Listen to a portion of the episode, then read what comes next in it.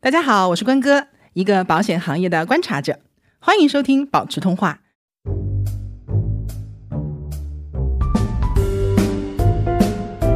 这一类群体的可以在养老规划上面需要注意的点和呃所谓的主流群体吧，是有一点不一样的地方，因为它可以引申出来的点太多了，不光是财务问题，还有法律问题。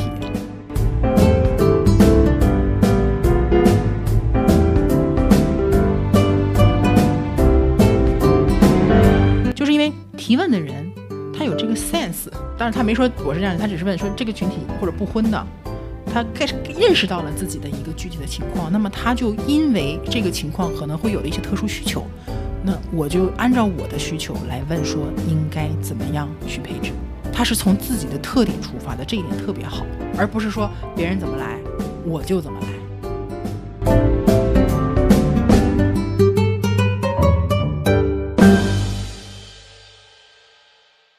Hello，大家好，我是关哥，欢迎收听保持通话。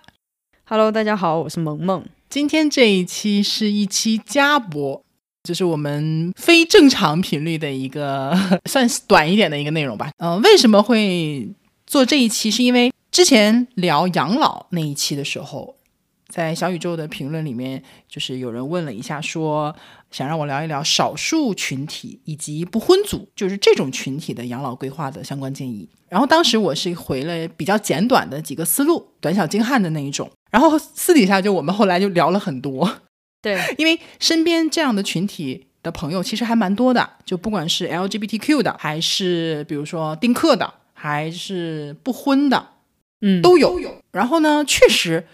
这一类群体的可以在养老规划上面需要注意的点和、呃所谓的主流群体吧。是有一点不一样的地方，因为它可以引申出来的点太多了，不光是财务问题，还有法律问题， 对吧？我觉得主要就是法律问题。对，其实财务问题最终落脚的点也是法律，就是我们要依托在现有的这个法律体系下才能去谈这个问题。那我就直接提问吧，就少数群体为什么买保险会有困难，有困难吗？或者是为什么那么多人就是会单独的去找到这个思路，想看一下它的配置思路跟所谓的、啊，我明白了，其实是这样的。其实少数群体买保险没有什么困难，嗯这个事情不会因为说你是少数群体或者你是什么样的一个身份，被歧你视说我或就者不能不能买保险，开玩笑吗？这谁敢？ 这怎么可以？对吗？这根本就不是一个应该，这个是没道理。嗯你，不能因为这个你说你不卖给我保险，或者不能买哪种保险。保险什么情况下其实会有所谓的打引号的歧视？一般比如说职业呀、年龄啊、健康状况，但是取向这个东西和你结不结婚这个没有完全没有关系的啊，但它跟你的保险的费率这个问题其实没有什么太明显的关系。但实际上，所谓的这种啊，我觉得它也不是少数吧，就所谓的非主流群体吧，然后再加上，其实我是觉得应该加上什么丁克，就是我不要孩子和就不婚这三个部分，还有一些可能我没包含到的啊，就是我觉得可以放在一起讲，因为这些群体它会有一个特点，就是它的家庭结构和主流的一些，包括世俗的一些家庭结构，它会有一些不同。这个不同呢，比如说，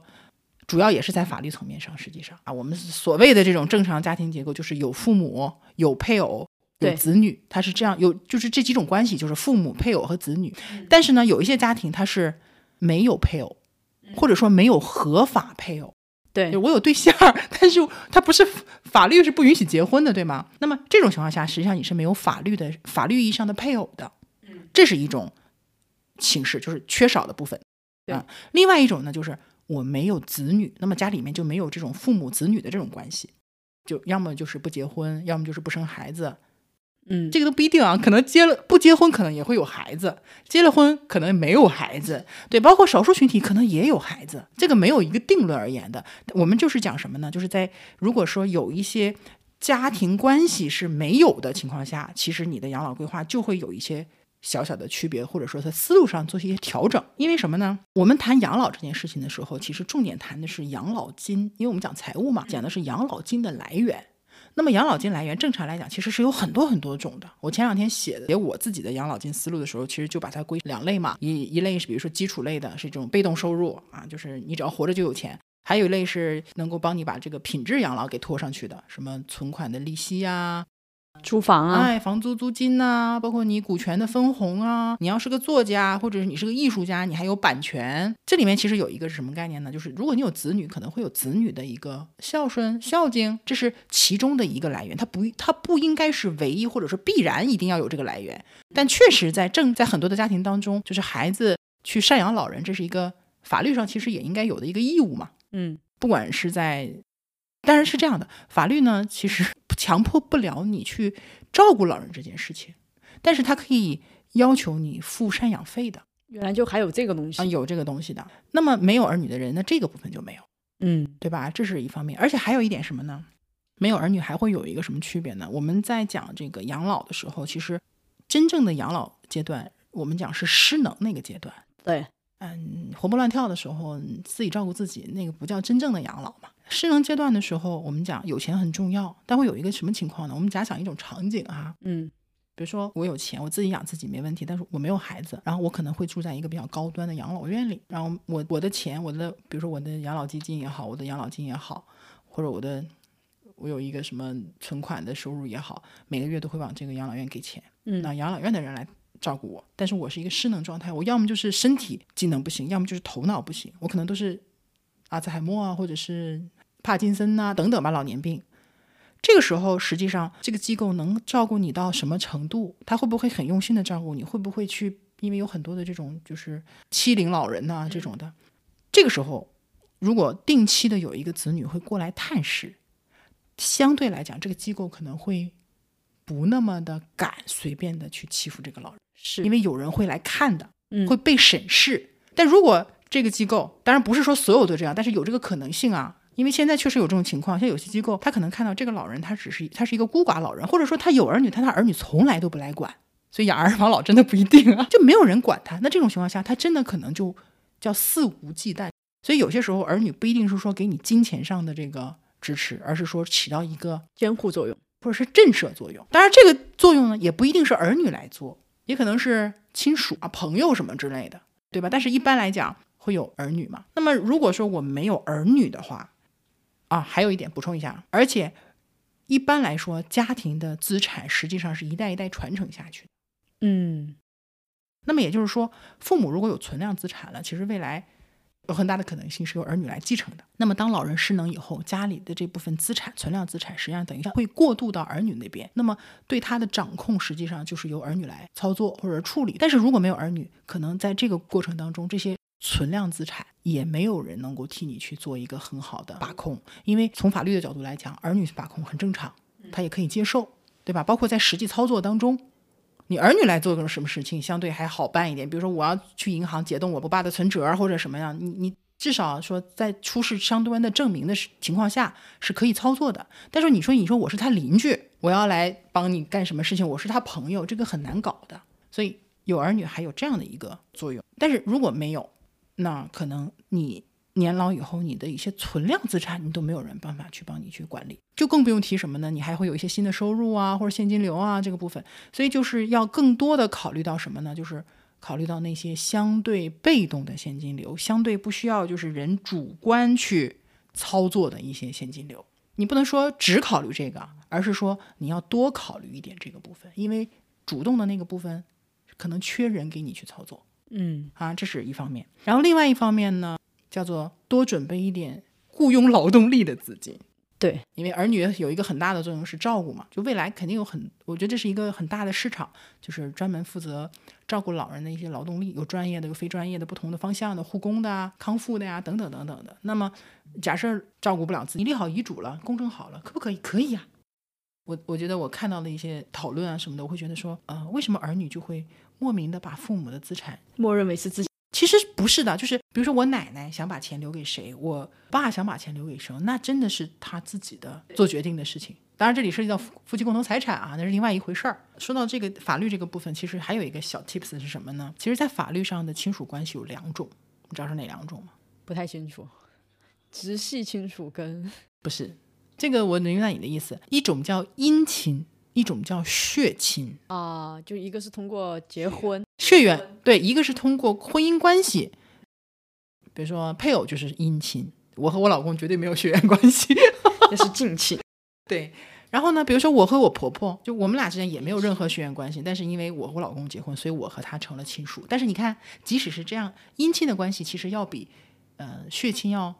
就是远很多。对比如说，就像买保险这么简单的事情，我可以给我爸我妈买，因为他俩是我的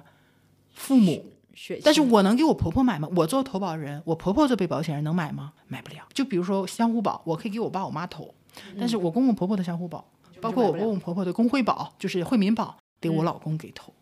哎，神奇不神奇？就这个他们也想的挺周密的。所以就是因为这就是姻亲嘛，然后血亲就是通过血缘关系，比如我和我妈是血亲，我和我爸是血亲，我和我女儿是血亲，嗯，我和我表姐，就是我我姨的孩子，我俩是一个姥姥，这样这这也叫血亲，嗯，然后我和我堂哥，我俩一个爷爷，嗯，这也叫血亲，啊、哎，但是你说，我再问你，我和我的表姐夫，姻亲对他中间有一层婚姻的关系，我俩毫无血缘关系的，这就叫姻亲。实际上，血亲整体来讲是比姻亲还是要那个什么的，亲一就是些要亲的，就是血亲你改不掉，嗯，流着同样的血嘛，你你没有办法破除掉你这个血亲关系，但是姻亲关系是随时随地可以撤掉，就是就丧失了，就去除掉了，嗯或者换掉了，这就是姻亲和血亲的关系。所以就等于说，我们在考虑这个问题的时候，其实你要想清楚说，有些时候我们就在这个事情上，我们没有办法去缔结姻亲的这个关系。你比如说像呃，我我看了很多就是国外的剧，它会有这种，比如说就是少数群体的家庭啊、两个爸爸，然后通过其他的方式养了一个自己的孩子，这个孩子从法律上来讲就是他们的亲生儿女，对吧？嗯，那这种算不算血亲？其实算的，就从我们角度来讲，其实是算的，因为在法律上你们就是父母，嗯或者和子女的关系，那你这个在法律上就是血亲但也要是他们的婚姻得到了认可啊。才算对是对对血对对，亲嘛前提是什么呢？前提是，但还有一种，嗯嗯、女性。嗯也不是女性吧，就是不管是男性女性，你这个孩子是有你自己一半基因的，嗯，那也算血亲啊，当然也算血亲，就你没结婚也可以算血亲呐、嗯两个女生在一起，然后呢，其中一个用她的卵子，嗯然后呃通过其他的方式，然后生了一个孩子，对吧？但是这种情况一般来说呢，就是她的孩子只和其中的一方有血亲是关血系亲关系，另外一方如果没有法律的这种呃就是说婚姻关系的话，那他们之间其实是没有嗯合法的法律关系的。就是你是首就是这个问题的关键，你首先要把这个关系先捋清楚。所以结婚就是有法律的保护很重要。当然，其实还有一个地方是可以补漏洞的，哪里？就收养，因为我国的法律规定就是什么养养养子养女，哦，跟儿女是嗯哎，是完全同同等权利的、啊，你所以你完全是可以通过正当的，当然是这个手续不太好办啊，嗯正当的收养关系，你去增加你的一个血亲。OK，那就是说到监护人的时候就提到了这个部分，对吧？那其实就是我给到前面的一个大概的一个建议。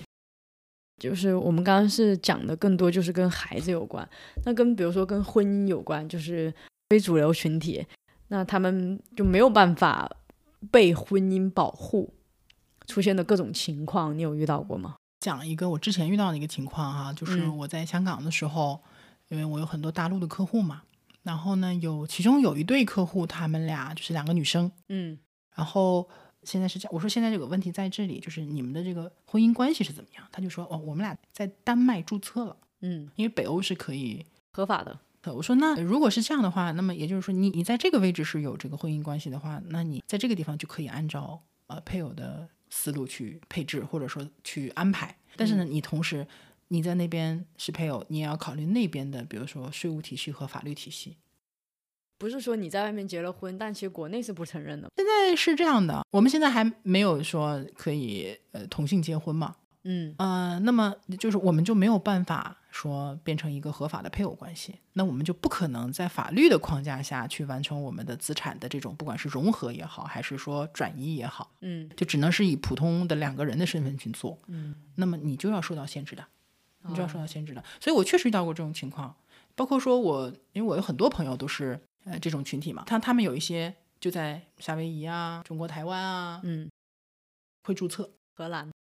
嗯，对，就是会注册，嗯嗯，有人喜欢，有人在意这个形式，有人不在意这个形式，但是在意形式他会找地方去注册。但是注册有个什么问题呢？就是你只是在那边被承认的。对，说如果你的生活或者说你的资产还是在大陆的话，那这个部分其实没有什么区别。那如果想彻底的连财务也一起解决的话，你的财务在哪儿？你按照当地的一个法律来。嗯所以有些人就因为这个事移民了嘛，啊，也是一种思路。是一种思路，但不是谁都能做到的。对，尤其是在这种情况，哎呀，这个疫情太难了。剩下的还有一些，比如说，哎，我觉得这个其实也可以讲一下吧。就有一些虽然他是自己是少数群体，但是因为没有出柜嘛，嗯可能甚至也结婚了。啊，骗婚吗？这种应该分两种，一种是行婚和骗婚。这个我我我不知道要具体怎么分类啊，我不知道有没有什么严谨的分类标准吧。就一个是行婚，嗯就法律上没有假离婚和假结婚，就是我们虽然叫它行婚，嗯就是我们只是走形式，但是我们没有真正夫妻之实，对吧？对所以叫行婚。但是对不起，在法律上，嗯，你俩就是结婚了。就是你们的公司已经重组了。对，你们的财务状况嗯和其他的非行婚、正常结婚的，完全是按照一个规律来的。是，我举举举简单的例子啊，这两个人要行婚，但我我觉得我个人不太赞同行婚啊。 他们一般都压力比较大。对我就感觉比较，嗯，有就是压力被迫之下吧，确实挺难的嘛。好，你真的要行婚的话，你就有一个问题，就是结婚之后最大的区别是，你们俩的收入就会变成夫妻共同财产。嗯啊，这个就会涉及到，万一以后要分开的话，这个会有你涉及到夫妻共同财产，你都不用行婚，你就异正就是异性恋结婚都打得跟热灶似的，就各种为这些财产的事儿都这样那样的。那行婚两个人本来也没有感情基础，那如果是事前签好协议的呢？有什么用？这种协议本身也不受法律保护提前签好协议去公证啊。你说吗婚前协议对对，要做，其实是这个思路是对的。你真的要行婚的话，就除了说啊我，我觉得我不应该在行婚这里出建议啊，我不嗯推荐这个事情。但是确实会有一个问题，如果你不做提前规划的话，那后面肯定会有很多的隐患在就。一定要提前做好。所以这个不光是行不行婚的问题，这个是结婚之前其实都应该去考虑的问题，就是我婚前怎么样去处理我的财资产。现在有很多很鸡贼的做法嘛，嗯，把民法典都研究透了的那种。 这个我就不讲太多了哈。嗯，但是有一点就是，如果是真的被迫无奈要行婚，那至少要把财务的问题要提前想好。是然后提前想好，你是该签婚前协议，婚前协议你怎么签，怎么签才是正式的，也得想好。然后呢，婚后的这个收入怎么弄？因为有些行婚他还生孩子的，对，那就更牵扯不清了。你们俩就本来是。两个没有感情的人，不但变成了法律意义上的姻亲，你甚至俩甚至还有了共同的血亲，嗯，你就更牵扯不清了，对吧？但是真正出现矛盾的时候，你你又没有感情，你就更容易破裂，是所以就会有很多问题嘛。难道要我讲怎么用保险去解决这个问题吗？好现实。但其实保险是不是普通人最能使用的一种工具去保护他自己？ 你不能说它是普通人最使用的，而是说它是一种思路。嗯因为我一直强调一个概念呢，就是现金类的资产，它的这种可转移性很高，嗯说转就转走了，而且是还有个特点，它是容易混同。什么叫混同？比如说我这一张银行卡里面，结婚之前我存了，比如说十万块钱放在里面，嗯那么。结婚之后呢，我每个月还有收入，对吧？我收入里可能一个月万八千呢，我再放到里面。好，两年之后，我这个卡里的钱可能剩了二十万。嗯，然后你说要离婚，我说这二十万里面有十万是我婚前的，很难证明，你很难讲，你怎么证明你花的这份钱是你婚前的钱还是婚后的钱？这就混同。对，就结婚之后最大的问题是资产混同，现金类资产是很容易混同的。那么所有的婚前协议的它的宗旨或者原则都是什么呢？就是两方面，一方面是明确在结婚这个时间点之前，大家的财务状况分别是怎样的。这个很重要。然后呢，第二部分就是说规定好结婚之后出现任何情况，怎么样来去确定资产的归属权、分配权等等等等，他提前说好。那么普通人来讲，你说我要去签一个婚前协议，往往要签这个协议，这个婚就结不成了啊！我还没还没结婚，你就惦记离婚的事儿，对吧？很多人还是接受不了。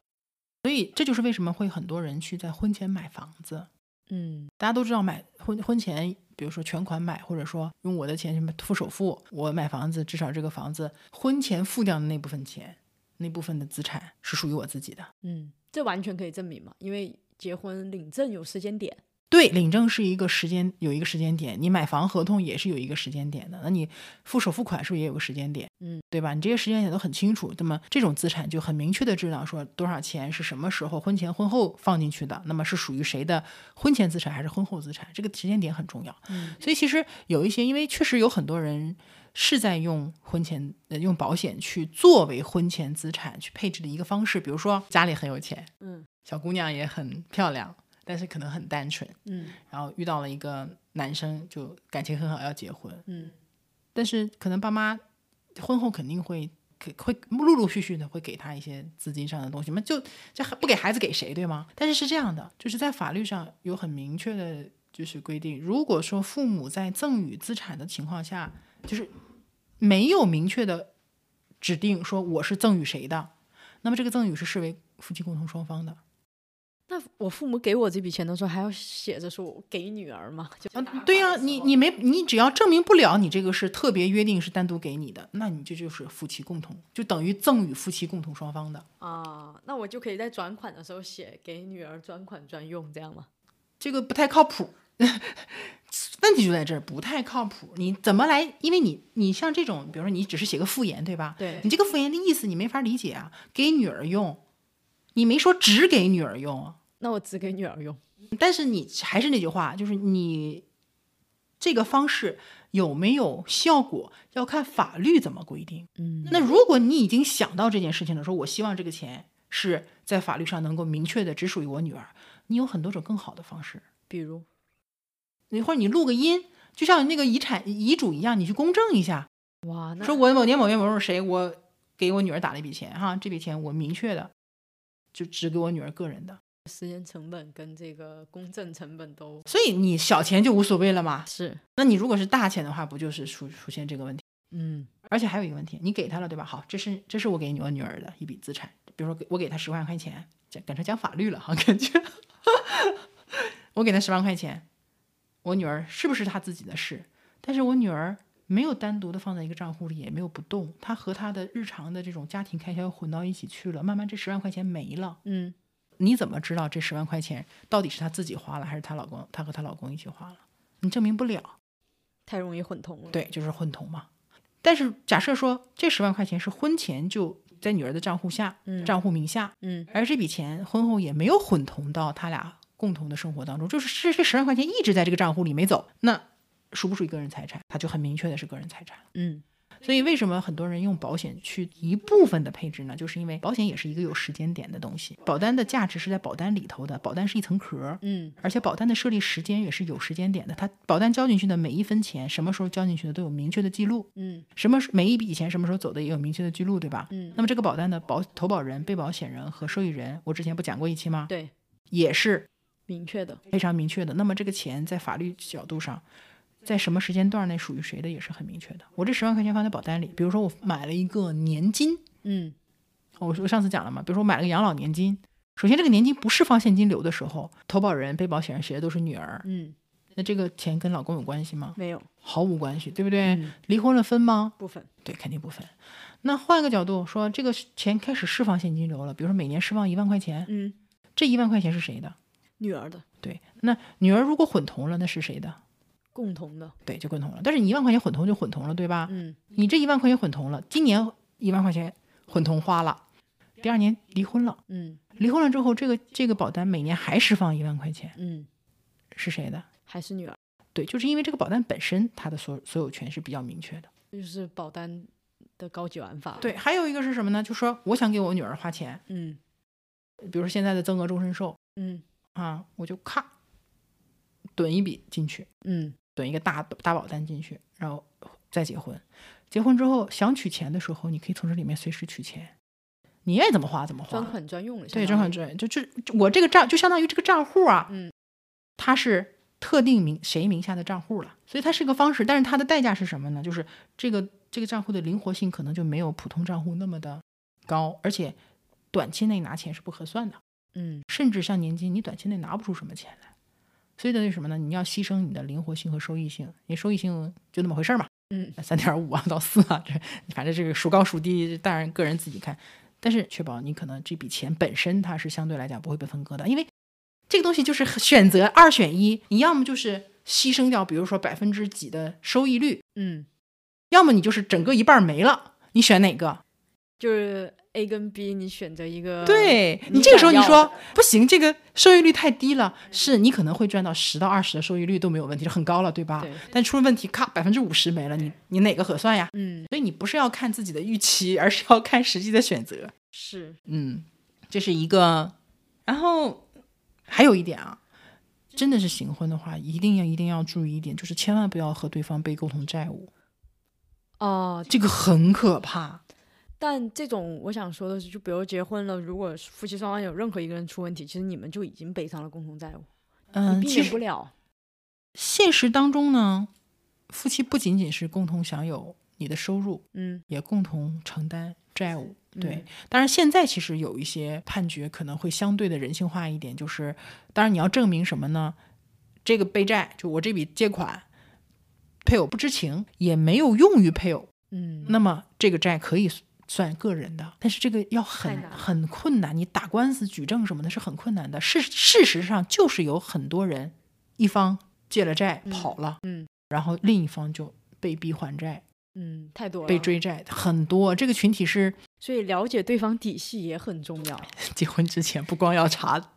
身体怎么样，还要查债债务务信用怎么样。对有一个保全资产的一个方法，嗯其实挺鸡贼的啊。我不是在这里就是教大家怎么样去去防备自己的配偶啊，就我觉得不太好。但是你保护自己资产的这个问题，这这个思路其实是没有什么质疑的。比如说我婚前有一张，上次讲了增额终身寿，嗯增额终身寿的这张保单，它的钱在哪里？在现金价值。那我刚才说了，你把现金价值取出来了，就是很大可能就混同了，对吗？对。其实还有一种方式叫做保单贷款，比如说你想用钱，但是你这个钱只是暂时的挪用一下，嗯我用完了，我可能还要还想放回去，而且我又不想让它和我的夫夫妻财产混同。其实有一个什么方法？保单贷款，对，保单贷款。保单贷款是你以这张保单作为抵押物，嗯借钱出来，然后去干干嘛干嘛。那么相当于你这张保单其实没动，但是你多了一笔债务，嗯你要还债的，这是你应尽的义务。你就算出了什么问题，你俩过不下去了，你债还是要还的。你看刚才我们说你要 叫什么，这就叫用魔法打败魔法。 我们要小心对方不要背债务，但是反过来，我们通过用自己把自己的资产变成保单，再把保单变成债务的方式去灵活的使用资金。嗯，出现问题，我至少我还债是理所应当的。对。那关哥对非主流群体买保险有什么建议？其实这个东西怎么说呢，思路是有有规律的嘛。因为我是觉得，像老一代人呐、或者说包括现在很多，哎呀，还是有很多人会觉得人一定要什么结婚呐、要有家庭生孩子的，就是因为家庭成员是彼此互相可以照顾的。嗯它是一个抱团儿打拼的一一个状态，嗯就是家庭成员是可以互相照顾的。然后现在的法律规定也一直大部分也是按照这种家庭关系去，就是它是保护家庭关系的，嗯家庭成员之间的利益的，它保护你继承遗产的权利，嗯对吧？？保护这个赡养的权利，其实就是它符合这个法律规定的这个部分。嗯那么这些群体它的特点是什么呢？就是家庭的这个结构可能就呃没有所谓的那么的完整。嗯啊，其实是我我我不想用这个词儿，但就这个意思吧。啊，嗯嗯就是你可能会人家有这个部分人，你没有，对吧？你也有可能，当然也有别的群体，比如说像有一些是失独家庭，对吧？其实也是面临这种问题，但是这里区别是什么呢？有一些是被动的，嗯，包括呃 LGBT，它也是被动的，它对不是我主动选择的呀。是的，这跟我长得头大和头小是一样的道理啊。他们就天生的左它撇就子，是个天生的东西，对，它不是主动，它是一个被动的群体，就是天然带来的一些系一些特性。嗯这是被动的，包括食毒，这都是被动的。但是有一些是主动的，比如说我不婚，嗯，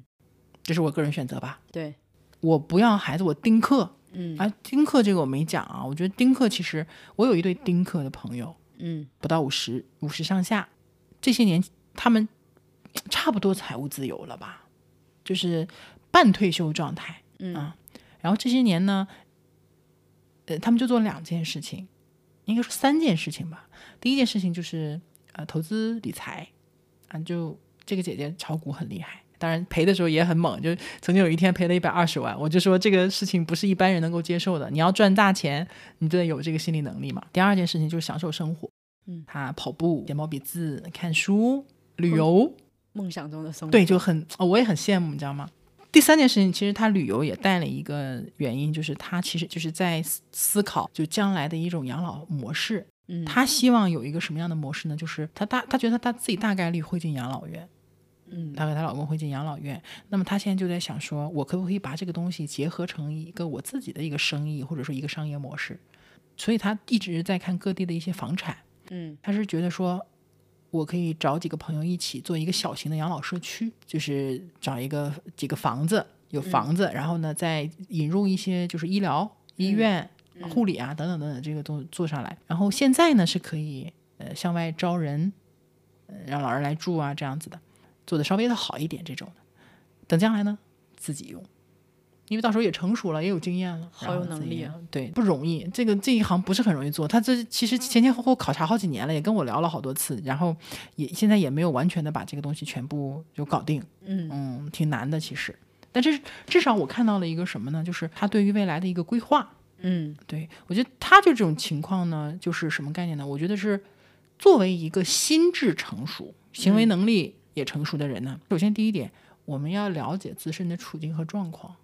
嗯我还特意的说，我们聊一期这个播出来呢，对，就是因为提问的人他有这个 sense，嗯，我是这样的一个，人，当然他没说我是这样的，他只是问说这个群体或者不婚的，嗯他开始认识到了自己的一个具体的情况，那么他就因为这个情况可能会有了一些特殊需求，那我就按照我的需求来问说应该怎么样去配置。嗯，他是从自己的特点出发的，这一点特别好，而不是说别人怎么来我就怎么来。就了解自身的对，别人要需结求婚，我就一定要结婚；别人生孩子，我一定要生孩子，或者什么呢？别人都不生孩子，那我也不生。嗯你这个东西互相对应的嘛，这就是个人选择的问题。但是他了解自己，然后呢，第二点就是我要了解我现在自己做的这个选择，我选择不婚，我选择丁克，或者说我被动的，我就是一个少数群体。嗯，我面临什么样的风险和什么样的问题，嗯，就清晰的知道自己的选择会带来哪些，他会想，他会他会想风险这个部分，不是说我只乐观的觉得我的选择都是好的或者怎么样的。我不生孩子，我可以躺平了，我不用养、不用养孩子，我省掉好多钱，我可以这样那样。但你也同时也要想到这件事情的另一面，就是你没有这个，你做了这个选择，同时还会多了什么样的问题。嗯第三点呢，就是既然意识到有这样的风险和问题，下一步要做什么？收集信息，收集信息啊！你不能说啊，我遇到这个问题了，然后 stop 就在这儿了。嗯那你得看怎么样去解决嘛。你想解决问题，你就要收集信息，通过信息再最后怎么样去做准备。然后至少你看到了很多的，收集了很多的内容之后，你会知道说我可能会有什么样的选择，嗯然后你再去做选择，这是一步步很很简单的嘛，发现问题、解决问题的一个过程。嗯所以还是一样的啊，就是虽然说我们今天聊的是这个群体，嗯但是所有人的共同思路都是这样的，就是人无远虑，必有近忧嘛。你看年纪轻轻的，大家已经开始想养老，我真的之前没有想到过说，那么多人想养老， 对，就很年轻的群体，然后开始想养老。我我在想是想养老，还是想赶紧赶紧退休？上班很痛苦，同一个世界，同一个对，因为梦养老想，不一定非得很老了才养老，我可以四十岁就退休，三十岁就退休。嗯那既然有那个你这个目标，对吧？那你就提前去去安排、去规划嘛，对吧？我是觉得这种思路是很好的。但还有一点，那为什么